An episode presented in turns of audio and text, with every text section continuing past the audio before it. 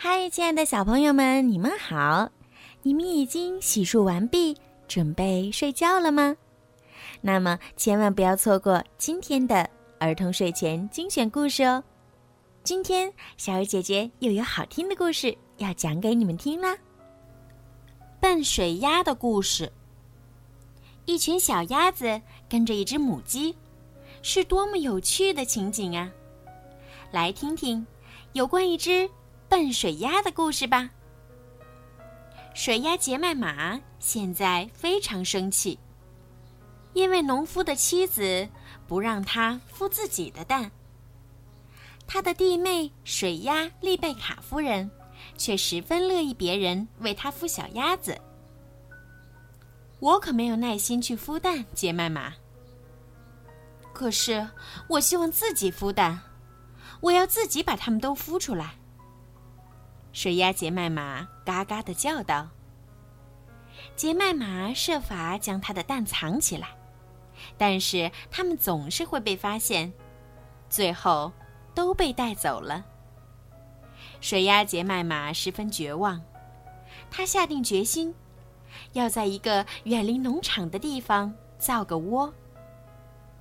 在一个鸟语花香的中午。杰麦马沿着乡村小道朝着山那边走去。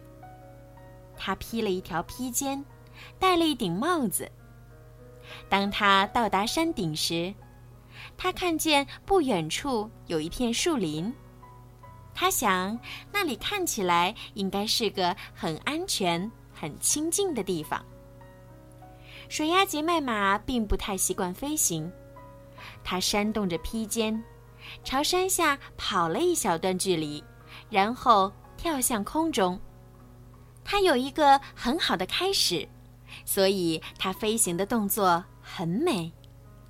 它掠过树梢，一直飞呀飞呀，直到看见树林中间有一片开阔的空地。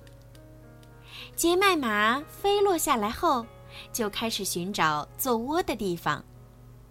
他很喜欢吊钟花中间的那个树墩儿，可是那儿却坐着一位绅士，正在看报纸。他有一对黑耳朵和淡棕色的胡须。杰麦玛主动上前打了个招呼，那位绅士的目光越过报纸，好奇地打量着杰麦玛。太太，你是不是迷路了？他问。杰麦玛解释说：“他是在找一个既舒适又干燥的地方做窝。”啊，原来如此。有着淡棕色胡须的绅士一边说，一边好奇地打量着杰麦玛。他将报纸折起来放进口袋里。想要做窝，我的柴房里有许多羽毛。你可以在那里想住多久就住多久，绅士说。水鸭杰麦马在他的带领下来到一个僻静的地方。那座房子看起来有些阴森。啊，这是我避暑的地方。好客的绅士说。这间用旧肥皂箱子搭成的小棚子就在房屋后面。绅士打开门。让杰麦马进去看看。小棚子里的空气不太好，但是大堆大堆的羽毛却让人觉得非常安全，也很舒服。这些羽毛很柔软，让它能够轻易地做好一个窝。杰麦马走出小棚子时，绅士正坐在原木上面，目光越过他手上的报纸，盯着小棚子。他为杰麦马赶着回家过夜而感到有些遗憾。他答应帮杰麦马照看他的窝。水鸭杰麦马每天下午都会到这里来，照顾他的九枚蛋。他不在时，那位绅士总要去数数那些鸭蛋。没多久，杰麦马就准备孵蛋了。啊，太太。在你开始孵蛋之前，我还想请你吃一顿饭，请你在农场的菜园里摘些香草来，好吗？淡棕色胡须的绅士随后说出了几种香草名。水鸭杰麦玛真傻呀，他从来没有对这位绅士产生过怀疑。他回到农场后，就围着园子走来走去，不停地寻找着各种香草。这些香草是人们常用来填烤鸭的。最后，杰麦玛从厨房里拿了两颗洋葱。牧羊犬看到他走出来后问：“你要洋葱做什么？每天下午你都到哪儿去了？”杰麦玛将事情的经过全都告诉了牧羊犬。牧羊犬很聪明，当他听说那位绅士有着淡棕色的胡须时，他笑了。有关树林的事情，牧羊犬仔细的询问过后，又将那房子和小棚子的位置问了个清楚。之后，牧羊犬告别了杰麦玛，飞快地跑向村庄。他需要找两只小猎狐狗帮帮忙。一个晴朗的下午，水鸭杰麦玛带着一个装着香草和洋葱的口袋出发了。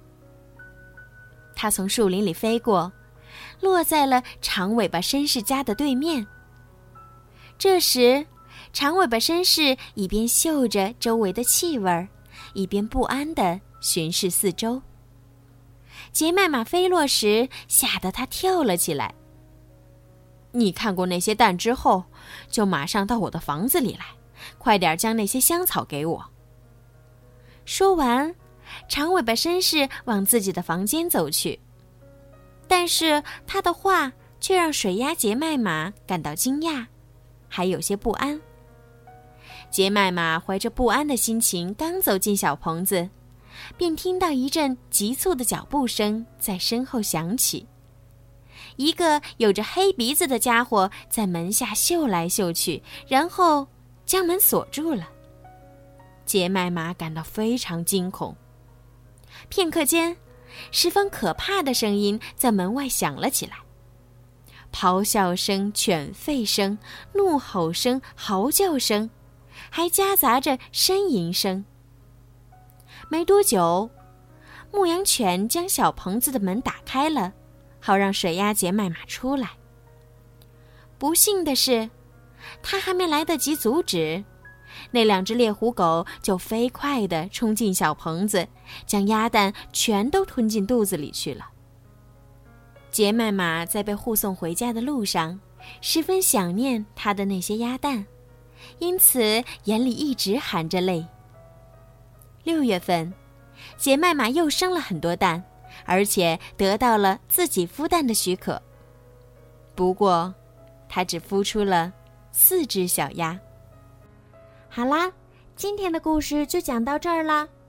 如果你们有什么想听的故事，或者想对小鱼姐姐说的话，可以搜索“儿童睡前精选故事”的公众号。